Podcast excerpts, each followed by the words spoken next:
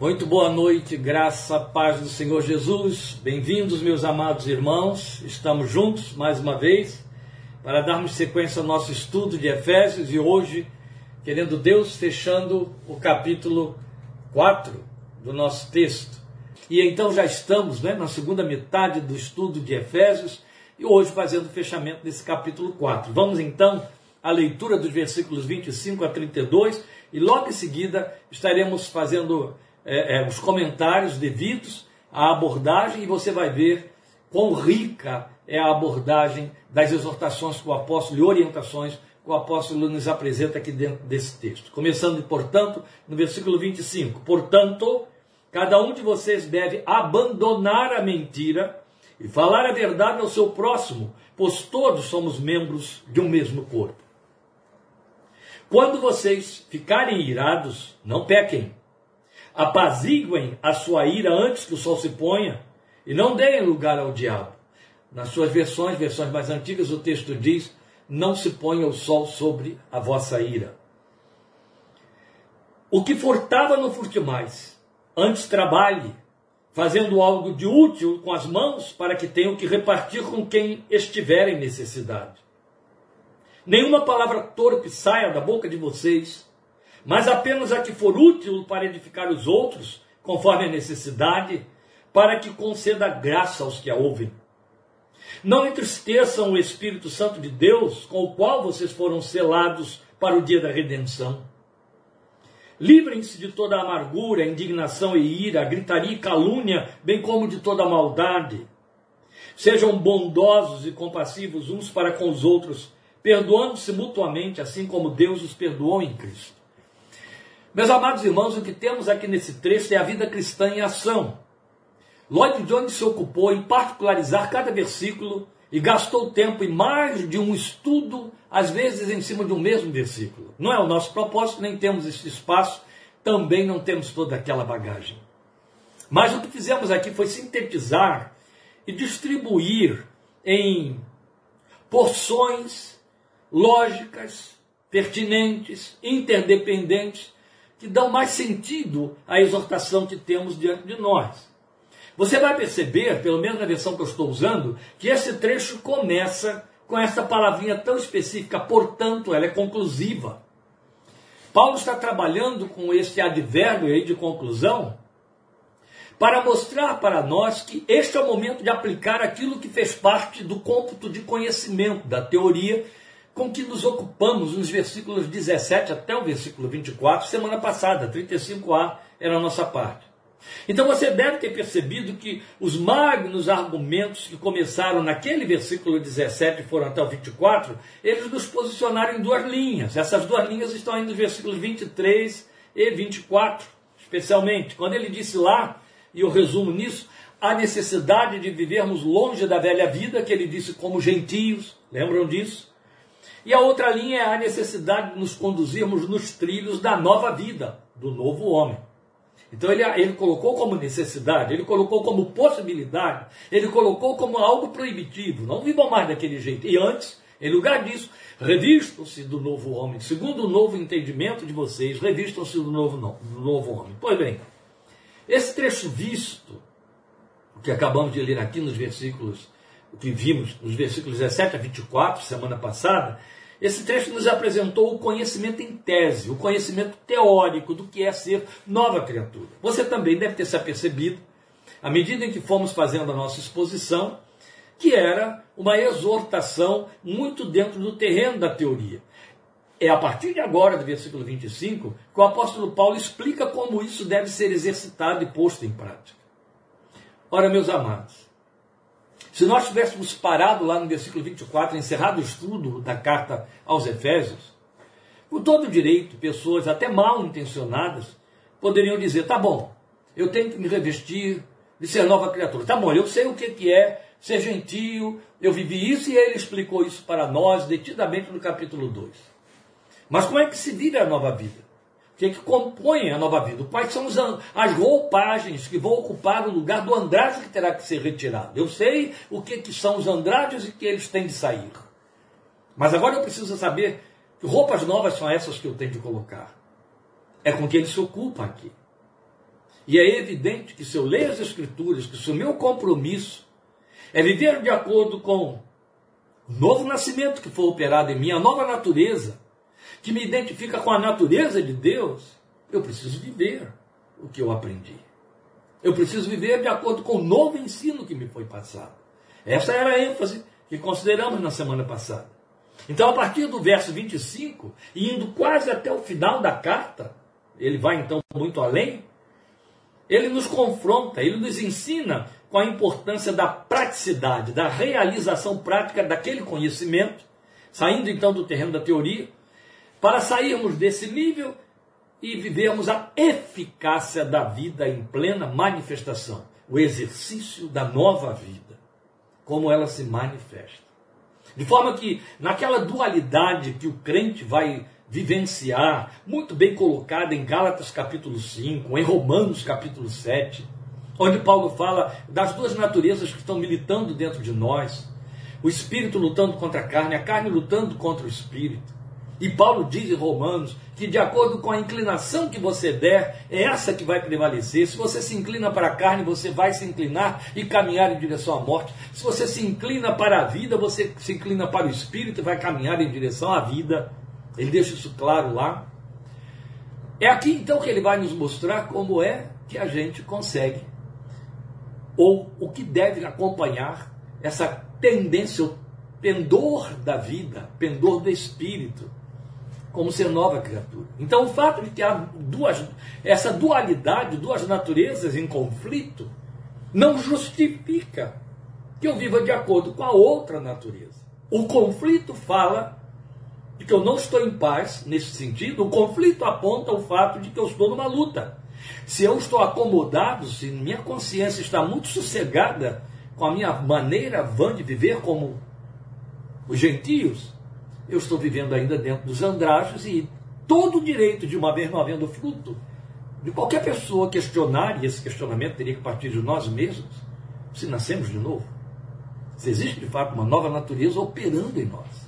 Se o Espírito de Deus está habitando em nós, fazendo essa luta, nos trazendo consciência de pecado, lembram? Tristeza segundo Deus que opera arrependimento. Ou se a consciência está endurecida obscurecidos no entendimento, foi a linguagem que vimos semana passada. Pois bem, eu vou introduzir então esta abordagem, desculpe, eu vou introduzir esta abordagem com a argumentação bem pertinente de Lloyd Jones, quando ele analisa e também introduz esse mesmo trecho. Eu vou ler o que ele diz aí. Terrível coisa é deter-se somente no conhecimento. O conhecimento é absolutamente essencial, pelo que o apóstolo dedicou a ele os três primeiros capítulos completos e, na verdade, a maior parte deste capítulo 4. O conhecimento é absolutamente essencial, nada podemos fazer sem ele. Mas parar no conhecimento, no conhecimento teórico, acadêmico, é tão mal como ser ignorante, se não pior. Ele diz isso na página 181 do seu comentário desse trecho de Efésios livro cujo título é As Trevas e a Luz. Então nós vamos no fechamento desse capítulo 4 avaliar essa confrontação prática aí da nova vida em ação dentro da nossa, das nossas lides, do nosso devir, da nossa manifestação na vida, do nosso cotidiano. Veja, eu quero chamar sua atenção primeiramente para o uso de alguns verbos de que ele se serve aqui nesse trecho para pontuar a dinâmica da vida da nova criatura, do cristão no mundo, em seu entorno. Ele vai usar os verbos abandonar e falar, não dar lugar, livrar-se e ser. Na verdade, contabilizando aí seriam um, dois, três, quatro e cinco verbos. Abandonar e falar, não dar lugar, livrar-se e ser. Os versículos 25 a 32 estão divididos aí entre esses verbos, explicam esses verbos. E esses verbos, então, funcionam em torno de alguns eixos que vocês poderão perceber à medida que a gente for fazendo a exposição. Então, me acompanhe para que você possa compreender bem o significado do que está sendo exposto aqui, por que, que ele usa estes verbos, por que, que verbos, alguns verbos aqui são muito intensos e parecem usados é, é, no lugar errado, parecem não pertencer àquela sentença ou àquela declaração, a começar pelo verbo abandonar que ele fala aí. Então veja, cada um deles vai elencar uma série de ações e de direções, tanto no sentido positivo quanto no negativo, ações que redundam na vida que se conforma na linguagem dele ao despir-se do velho homem e revestir-se do novo homem e ser semelhante a Deus em justiça e em santidade. E aí, quanto a esta expressão, ser semelhante a Deus em justiça e santidade, que é o que você leu no versículo 24, o que fechava o versículo 24, que vimos semana passada, revestir-se do novo homem, criado para ser semelhante a Deus em justiça e em santidade, proveniente da verdade, que eu não posso ler sem jungir a Efésios 2,10, onde Paulo diz que eu fui programado, criado, pensado, eu e você, nos dias da eternidade, para praticarmos estas obras em Cristo Jesus, criados em Cristo Jesus, para sermos, aí você vem para cá, para 4,24, semelhantes a Deus em justiça e em santidade, provenientes da verdade. Ora, é preciso que a gente entenda bem, aí eu estou voltando então ao versículo 24, é necessário para introduzir isso aqui, que a gente entenda bem que ser semelhante a Deus, de que ele está falando aqui, está longe de pretender divinizar-se, de ser igual a Deus. Não. Uma leitura desatenta ou superficial vai levar as pessoas a entenderem isso. Não, peraí, é, se é para ser igual a Deus, deixa eu morrer. É quando eu morrer, é claro. Então, como é que eu vou poder ser igual a Deus? Ele está falando de divinização. Não tem nada a ver. Porque ele usou as palavras semelhante a Deus em justiça e santidade. Vamos lembrar que Pedro exorta a igreja dizendo: sejam santos, como o Pai de vocês é santo. Então ele está falando de possibilidades que eles colocam debaixo de ordens, de imperativos.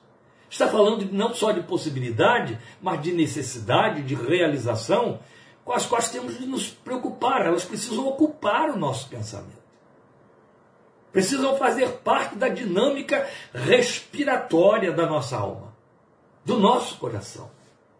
Ora, que linguagem é essa? Então, se não significa divinizar-se, se não significa ser igual a Deus, no sentido literal, vai significar o quê? Só quero lembrar você como tudo começou quando Deus pensou em criar o homem. Está lá em Gênesis capítulos 2 e 3.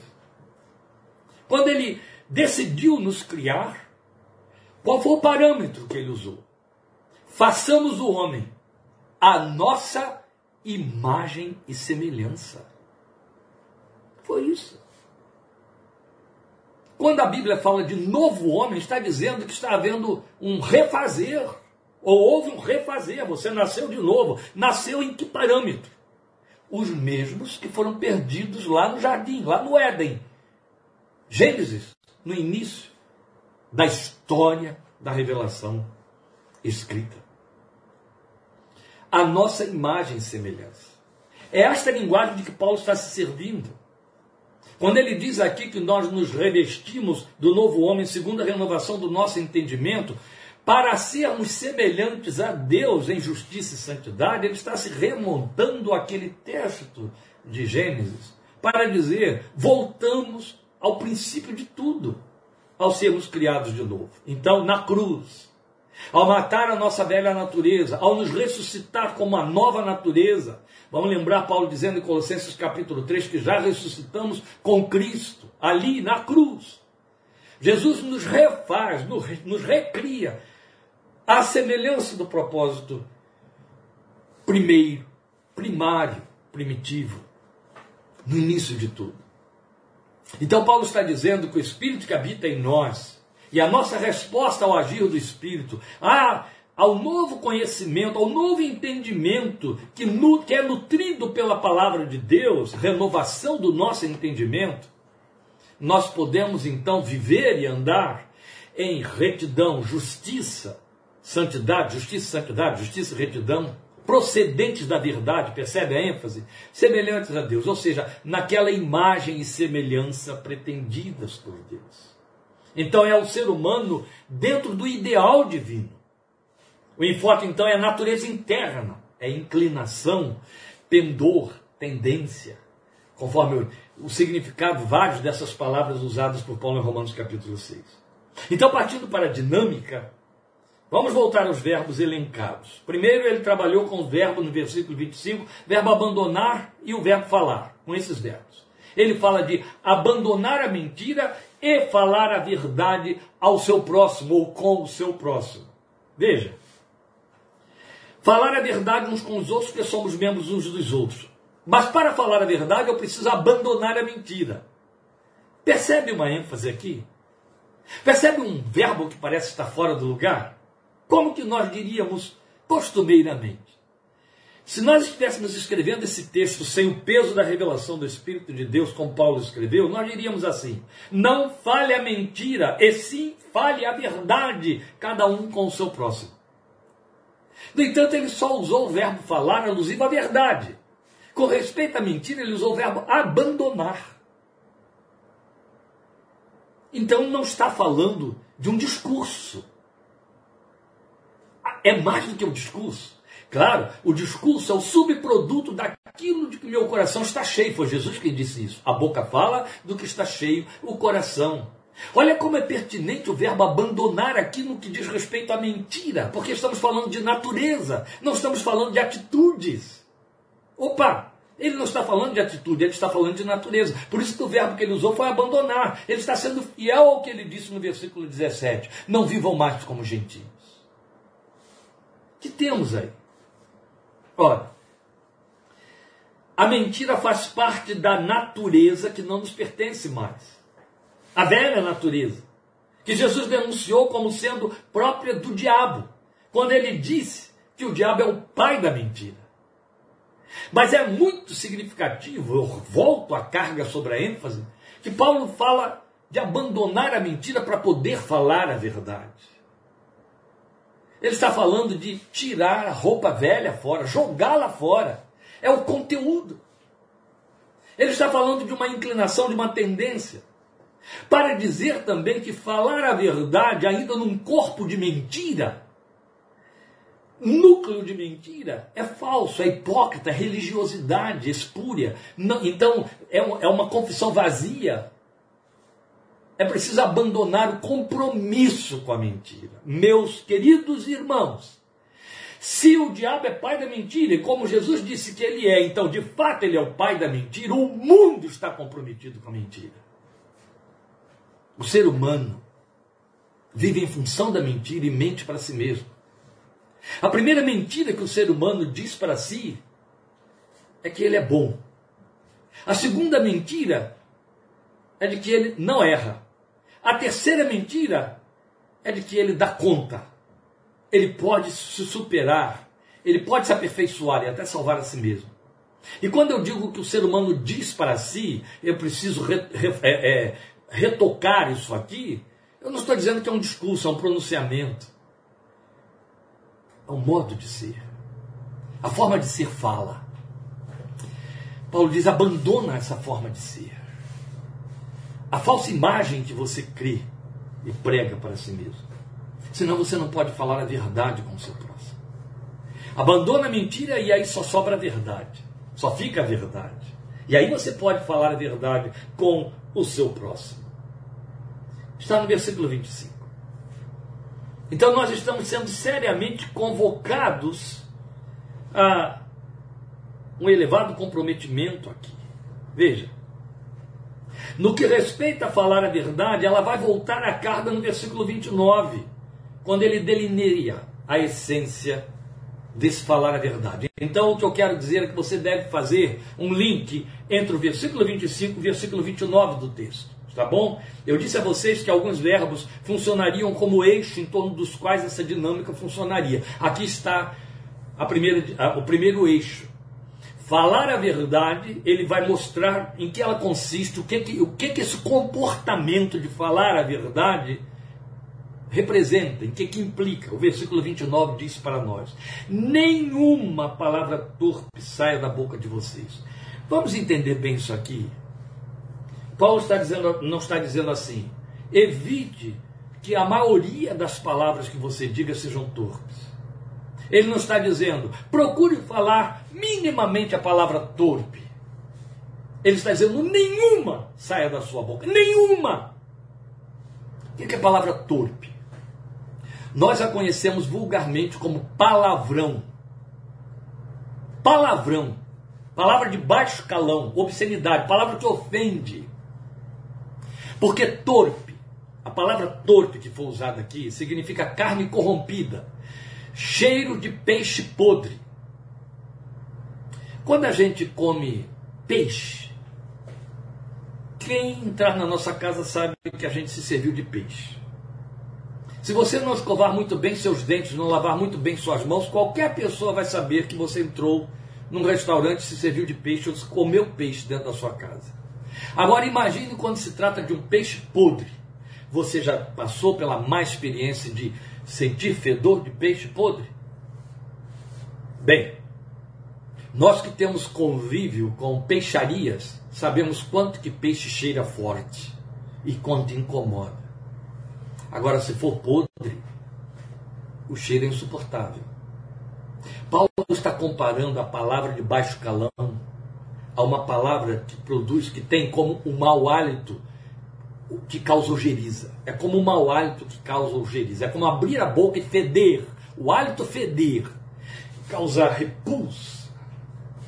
A não ser para pessoas que estão com as células olfativas é, absolutamente viciadas com cheiro ruim. Mas eu quero voltar à carga. O que ele está dizendo aqui é: nenhuma palavra torpe sai da boca de vocês. Não é ocasionalmente, não é de vez em quando ou poucas. Há pessoas, eu acho com isso, que a gente costuma dizer de forma sarcástica que entre 10 palavras, 11 são palavrão.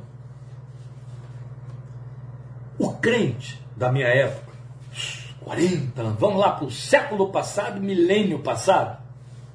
O crente do século e do milênio passados, ele era conhecido como alguém de uma fala rebuscada. Não o fato de que ele era pedante, mas que por conta de estar viciado em ler a Bíblia, a Bíblia tem uma linguagem muito elevada, quaisquer que sejam as traduções, mesmo que você a pegue aí na linguagem de hoje, aquelas que procuram tornar a linguagem mais coloquial possível, há um requinte, há uma, um embasamento gramatical, aquela coisa que a geração do WhatsApp, a geração da, da, da, das palavras encurtadas por é, simbologias, pequenas letras, BLZ, beleza e coisa parecida, não conhece mais. Aliás, com uma língua tão linda e tão rica como a nossa, o brasileiro emburreceu na gramática de tal maneira que dá vergonha de ouvir, vergonha de ler, vergonha de falar. No outro dia eu ouvi, eu li eu acidentalmente, acidentalmente, porque eu não consulto, não entro lá, eu esbarrei, porque me chegou de graça, a página de um pastor que estava dizendo que tinha orgulho de ser escritor. E eu estava lendo ali o texto então dele, do pastor orgulhoso de ser escritor. Meu Deus, os, os termos estavam totalmente atropelados, fora de lugar, as construções mal feitas, não havia pontuação, não havia nada, de uma língua tão rica, tão rica nós temos uma, uma, um idioma de uma riqueza, uma língua foneticamente perfeita. São poucas as línguas foneticamente perfeitas no mundo. Nós estamos entre as poucas línguas foneticamente, foneticamente perfeitas que, que formam troncos. Nossa língua é derivada do latim, que é um tronco foneticamente perfeito, e as derivadas perderam a, a perfeição fonética. Nem o espanhol, nem o italiano e muito menos o francês, tem fonema perfeito, derivativo do latim. O hebraico tem fonema perfeito, o grego tem fonema perfeito, o português tem fonema perfeito. Não é bonito? Se você junta lá vogais junto de uma, uma, uma consoante, o som é nítido e imutável. Agora, se você parte para qualquer outra língua, junta duas palavrinhas, duas letrinhas, o som muda completamente, embora a escrita seja a mesma. Nossa língua é belíssima. Mas o povo que a fala está cada dia mais emburrecido. Isso fala de falta de leitura e falta de leitura de textos dignos. A Bíblia é o texto mais digno para que você possa ler, e os nossos tradutores ainda tiveram muito cuidado de preservar isso aí. Pois bem, surgiu uma geração de líderes que acharam bonito, atraente, popular, ficar bem na fita, ir para o púlpito e usar de achincalhos, chocarrices, palavras de baixo calão, palavras de sentido duplo, insinuantes. Isso atraiu muita gente. Alguns fizeram disso uma verdadeira escola de elocução e se tornaram populares e famosos por conta disso. E virou baixaria. E no meio disso que está aí, se insinuam palavrões. E as, as pessoas os falam com prazer e com orgulho. Paulo diz: fede, fede. E pior, porque fede não edifica ninguém. Porque o que ele está dizendo é: falar a verdade significa não deixar palavra torpe alguma sair da boca. Se o conteúdo que está lá dentro não as produz, não as alimenta, elas não sairão. Mas saírem quais? Apenas, ele está dizendo, somente aquela palavra que for útil para edificar os outros. Então ele está falando de discurso, a palavra que for útil para edificar os outros. E que atenda à necessidade, falar o que é necessário. Quer dizer, não jogar palavras ao vento. Aquela conversa fiada, a famosa conversa fiada, jogar a conversa fora. Então, não, isso não cabe a você que nasceu de novo. E aquilo que sair da sua boca tem que ter o compromisso de conceder graça a quem ouve. Ora, aqui a graça vai significar traduzir consolo, paz, resposta, norte, luz, orientação. Entende? Como eu volto a dizer, estamos comprometidos aqui. Então isso vale tanto como oposição à mentira, quanto à prática da mutualidade da fé, porque a palavra que produz graça em quem ouve tem a ver com aquele compromisso que Paulo nos exortou a fazer, dizendo: façam admoestações uns aos outros. Procure exortarem-se mutuamente, para que haja correção na forma de andar, de caminhar. Você sabe muito bem que o exército que quer ouvir isso e seguir isso que está aí é, é cada dia mais diminuto. Isso também tem muito a ver com QI, não é? Com família, com origem, formação moral do lar. Tem a ver com a base da casa. Há ainda muita gente iludida, meus irmãos, achando que escola, escola dominical, igreja, instituições externas ao lar é que formam a moral dos filhos. Não. Tirando igreja, elas deformam. Dependendo também da igreja. Que forma moral, que dá base, que dá estrutura, é o lar, é a constelação familiar. É só. Não é lei do governo que impede isso, que impede aquilo, que favorece aquilo. Não é. Nem a lei vai intoxicar e nem vai te proteger da toxicidade. É o lar, é o lar, é o lar, é o lar. Depois nós temos ele dizendo para nós: não dar lugar ao diabo. É o que você tem aí no versículo, finalzinho do versículo 26. Ó, quando vocês ficarem irados, não pequem. Apaziguem a sua ira antes que o sol se ponha.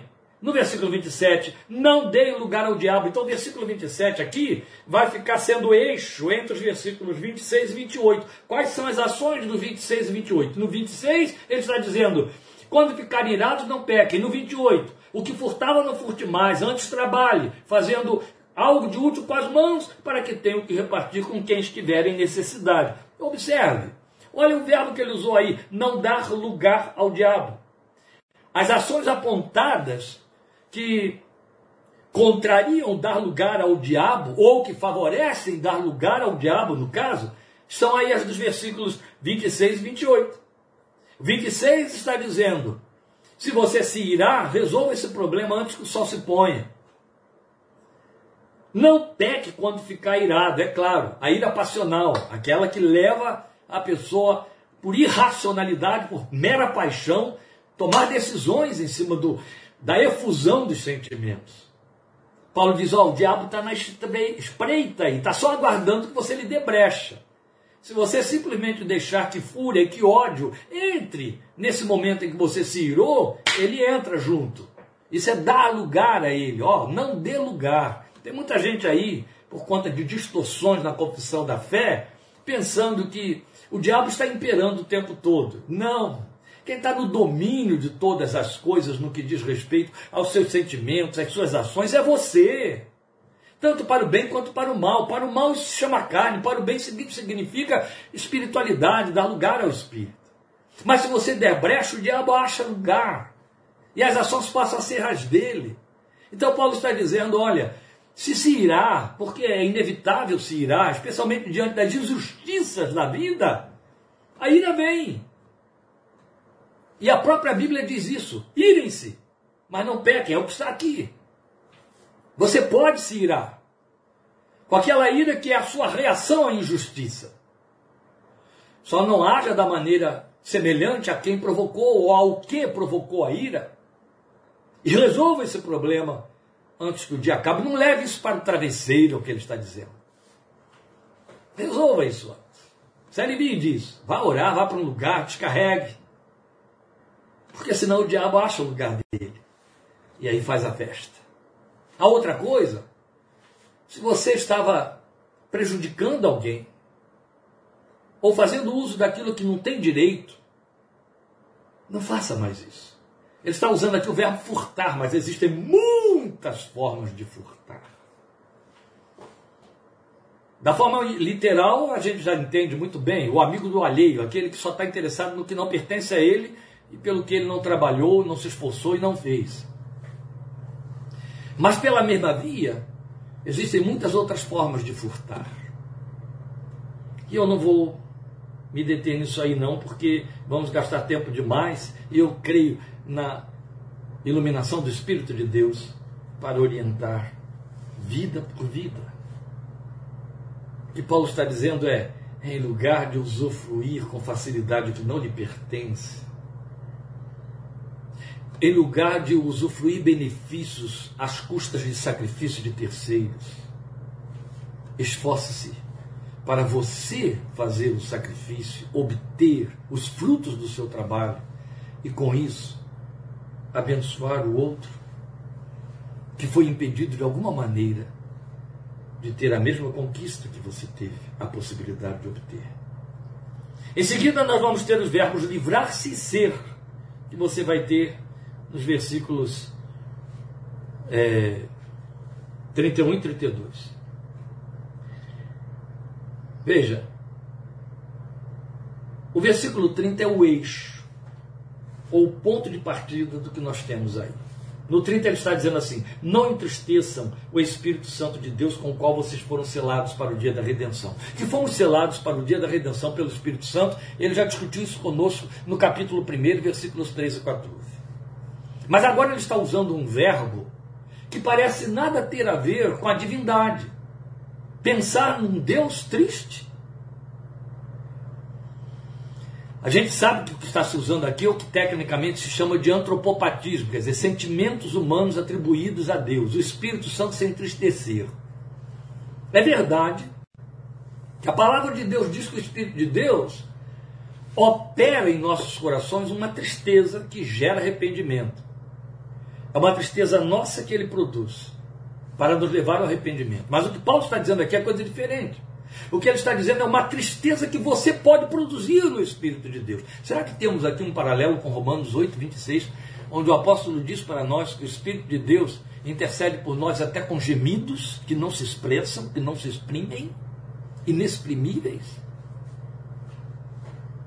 Lembro muito bem de Dorcas uma vez ter colocado isso. O Espírito de Deus foi posto para glorificar Jesus, e aqui está Paulo dizendo em Romanos 8 que ele ora com gemidos. Aí ela dizia assim, ela concluía dessa forma: só posso entender que é por causa de nossos pecados, afinal ele habita em nós. Mas o que Paulo está dizendo aqui é não entristeçam, ele não produz um sentimento de tristeza no Espírito de Deus. Ele foi selado, ele está selando você, ele está aí dentro, você foi selado nele para o dia da redenção.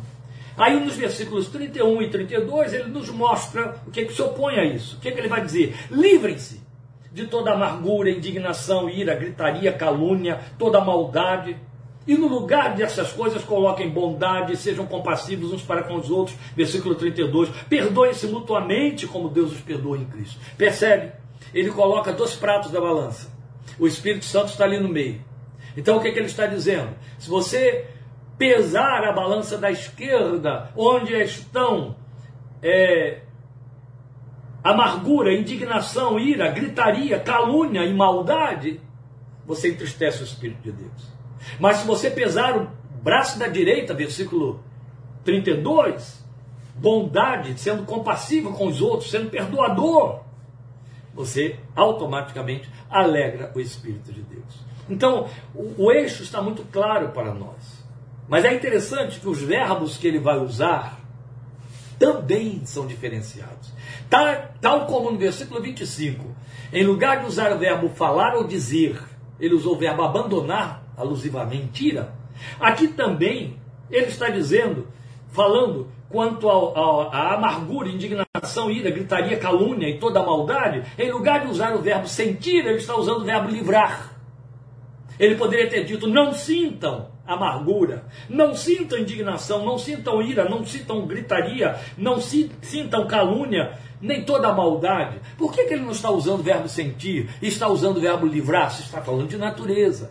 Porque é impossível não sentir ira, é impossível não sentir amargura, é impossível não sentir indignação, é impossível não ter que gritar, é impossível. Bem, aí eu questiono um pouco: caluniar. É impossível não dar lugar à maldade. Ele está dizendo que, uma vez que aconteceu, uma vez que ela chegou aí, livre-se dela. Livre-se dela. E livrar-se também tem o sentido de manter a distância faça evitação. Ele está mostrando a dinâmica da nova criatura. De igual forma, o verbo ser. Ele vai entrar no versículo 32 falando de natureza. Claro, vamos continuar sempre tendo esses opostos. Isso é muito bonito, não é? Mentira são as antíteses. Mentira, verdade. Sentimentos danosos como amargura, ira etc. E sentimentos elevados como bondade, compaixão e perdão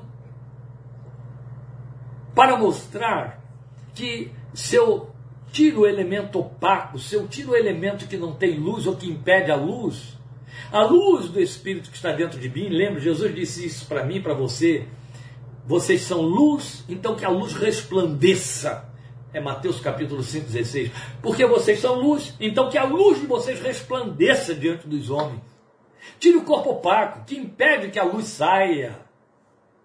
O que é o corpo opaco aqui? É mentira. O que é o corpo opaco aqui? Amargura, indignação, ira, gritaria, calúnia, toda maldade. Tira esse corpo opaco, livre-se dele.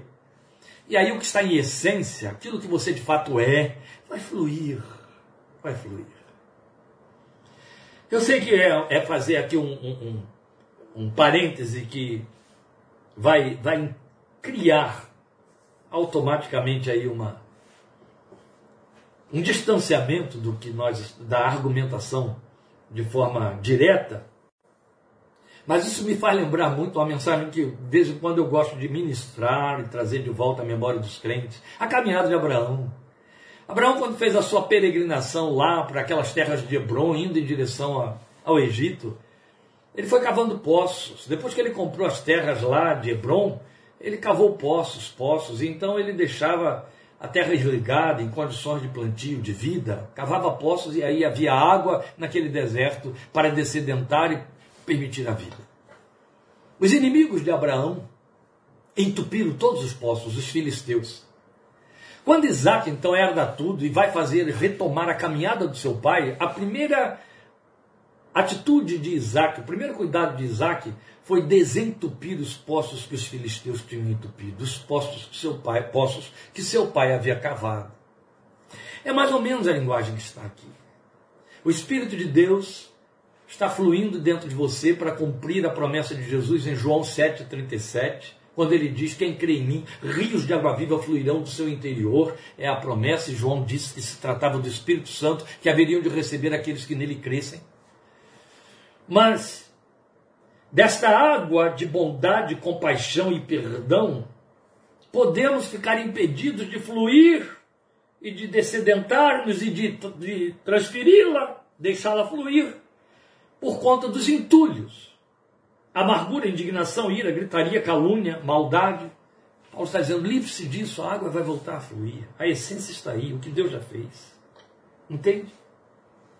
são derivativos dessa exortação do verso 30. Não entristeçam o Espírito Santo de Deus. Então nós poderíamos dizer que as ações anteriores, aquelas que são pontuadas nos versículos 25 até o 29, ó, botando o 30 aqui como um eixo, tá? Não dê lugar ao diabo, ou melhor, perdão, o 30 é não entristeçam o Espírito Santo de Deus. Então as ações que vêm desde o versículo 25 chegam até aqui, no final do 29, elas se comprometem com o versículo 30, não dê lugar ao diabo? Claro que sim. Mas é notório que os versículos 31 e 32 vão apontar para as coisas que tocam e procedem do coração, que tem a ver com os sentimentos. Volte a eles e preste atenção amargura, indignação, ira, gritaria, calúnia, maldade. Depois o 32, bondade, compaixão, perdão, percebe? Sentimentos, afetos, sentimentos, alma, alma, alma. É o que ele está falando aqui. Então, assim, nós temos uma classificação mais resumida nestes parâmetros. Me acompanhe, por favor. Eu procurei estabelecer essas diferenciações aqui para ajudar você na fixação deste ensino porque afinal estamos considerando aqui o vestício do novo homem. É importante demais finalizar essas exortações do ensino teórico deste capítulo 4 com um bom entendimento da prática desse revestício do novo homem. Então veja, fica mais ou menos assim nesses parâmetros resumidos. As ações cognitivas, aquelas que dizem respeito ao entendimento, versículos 25 a 26. Vamos voltar lá. Mentira, e falar verdade. Ficar irado e apaziguar a ira. Racionalidade. A capacidade de elaborar, de pensar. Ações cognitivas. Versículos 25 e 26. Depois, ações comportamentais. Versículos 28 e 29. Lembra aí no meio o que, que tem? Não dê lugar ao diabo. O que, que quais são os comportamentos elencados nos versículos 28 e 29? O que furtava não furte mais. Trabalhe fazendo algo de útil com as mãos para que tenham que repartir o que estiver em necessidade. Nenhuma palavra torpe saia da boca, mas saia aquela unicamente que vai produzir graça em quem ouve, que vai servir de edificação. Percebe? Ações comportamentais. Eu ajo de acordo com o que eu penso. Lembra, consideramos semana passada, o homem é o que pensa. Olha como Paulo mantém a fidedignidade da estrutura da revelação que ele recebeu e do pensamento para nos ensinar com uma didática elevadíssima que filosofia nenhuma humana consegue acompanhar. Por último, ações sensitivas, aquelas que dizem respeito à alma. Eu as frisei agora há pouco, versículos 31 e 32. Amargura, indignação, ira, gritaria, calúnia, maldade. Antes sejam bondosos ou bondade, compassivos, compaixão, perdoando-vos, perdão. Percebe? Então você tem ações cognitivas, versículos 25 e 26, ações comportamentais, versículos 28 e 29, ações sensitivas, versículos 31 e 32. Chama sua atenção para outro ponto belíssimo. Entre 25 e 26, 28 e 29, você tem o diabo. Então, entre ações cognitivas e comportamentais, você tem o risco de dar lugar ao diabo, é o versículo 27. Entre comportamentais e sensitivas, você tem o Espírito Santo. Prestou atenção na sabedoria do Espírito de Deus, inspirando o seu servo Paulo para transcrever este, esta didática para nós, que didática perfeita. Olha como isso está, está perfeitamente distribuído aqui. Entre ações cognitivas, 25 e 26, você tem a exortação: não dê lugar ao diabo. Entre as cognitivas e as comportamentais, não dê lugar ao diabo. Se você pensar conforme o diabo, você vai se comportar conforme o diabo quer. Entende? Entre as comportamentais e as sensitivas, ou seja, os meus atos implicam em sentimentos, provocam sentimentos, ou emergem de meus sentimentos, ou causam sentimentos em terceiros, produzem reações sensitivas. Então, entre o comportamento sensitivo está o Espírito Santo de Deus. Para dizer, não entristeça ele, mas se baseie nele para produzir as coisas positivas. Perfeita sabedoria. Então lá você tem versículo 27 falando do diabo, e aqui você tem versículo 30 falando do Espírito Santo. Então aqui está o homem no seu todo: espírito, corpo e mente ou alma. É o homem no seu todo. Isso nos remonta a 1 Tessalonicenses 5,23. Em lugar de ler 1 Tessalonicenses 5,23, nós já terminamos e já passamos em muito nosso tempo, eu vou cantar para você. 1 Tessalonicenses 5,23. Se você me suportou falando, você pode me suportar cantando. O mesmo Deus de paz vos santifique por completo, e todo vosso ser espírito, alma e corpo sejam guardados irrepreensíveis à sua vinda, a vinda de nosso Senhor Jesus, a vinda de nosso Senhor Jesus. E o mesmo Deus da paz vos santifique em tudo, e todo o vosso ser, espírito, alma e corpo, sejam guardados irrepreensíveis até a vinda de nosso Senhor Jesus Cristo. Deus levante um novo exército de crentes que substitua essa gentalha de crentes infectados que de repente eclodiu no cenário do Brasil, comprometidos com esta palavra e com 1 Tessalonicenses 5, 23. Vidas que têm conteúdos a compartilhar. O resto, vamos deixá-los como a periferia da fé, que não edificam não servem para nada. Deus te abençoe, te fortaleça. Semana que vem, vamos dar um intervalo para começarmos o capítulo 5 na outra semana, onde vamos continuar estudando essas práticas de forma bem trazida bem para dentro da realidade do nosso lar, do nosso cotidiano. Obrigado por sua atenção, sua paciência em esperar esse longo trecho aí do final do capítulo 4, mas eu acredito que não podíamos abrir mão destas abordagens para seu ensino, sua edificação e abençoar sua vida. Que lhe edifique, que produza graça no seu coração. Em nome do Senhor Jesus. Deus te abençoe. A paz do Senhor Jesus. Até domingo, 5h30. Esteja atento à palavra que estaremos distribuindo, ministrando aqui. Deus nos trouxe uma palavra específica para uma situação muito específica que está diante de nós e creio firmemente na bênção que Ele tem reservada para, nessa palavra profética para o nosso coração no próximo domingo, 5 e meia. E eu espero ter a sua companhia conosco. Deus te abençoe.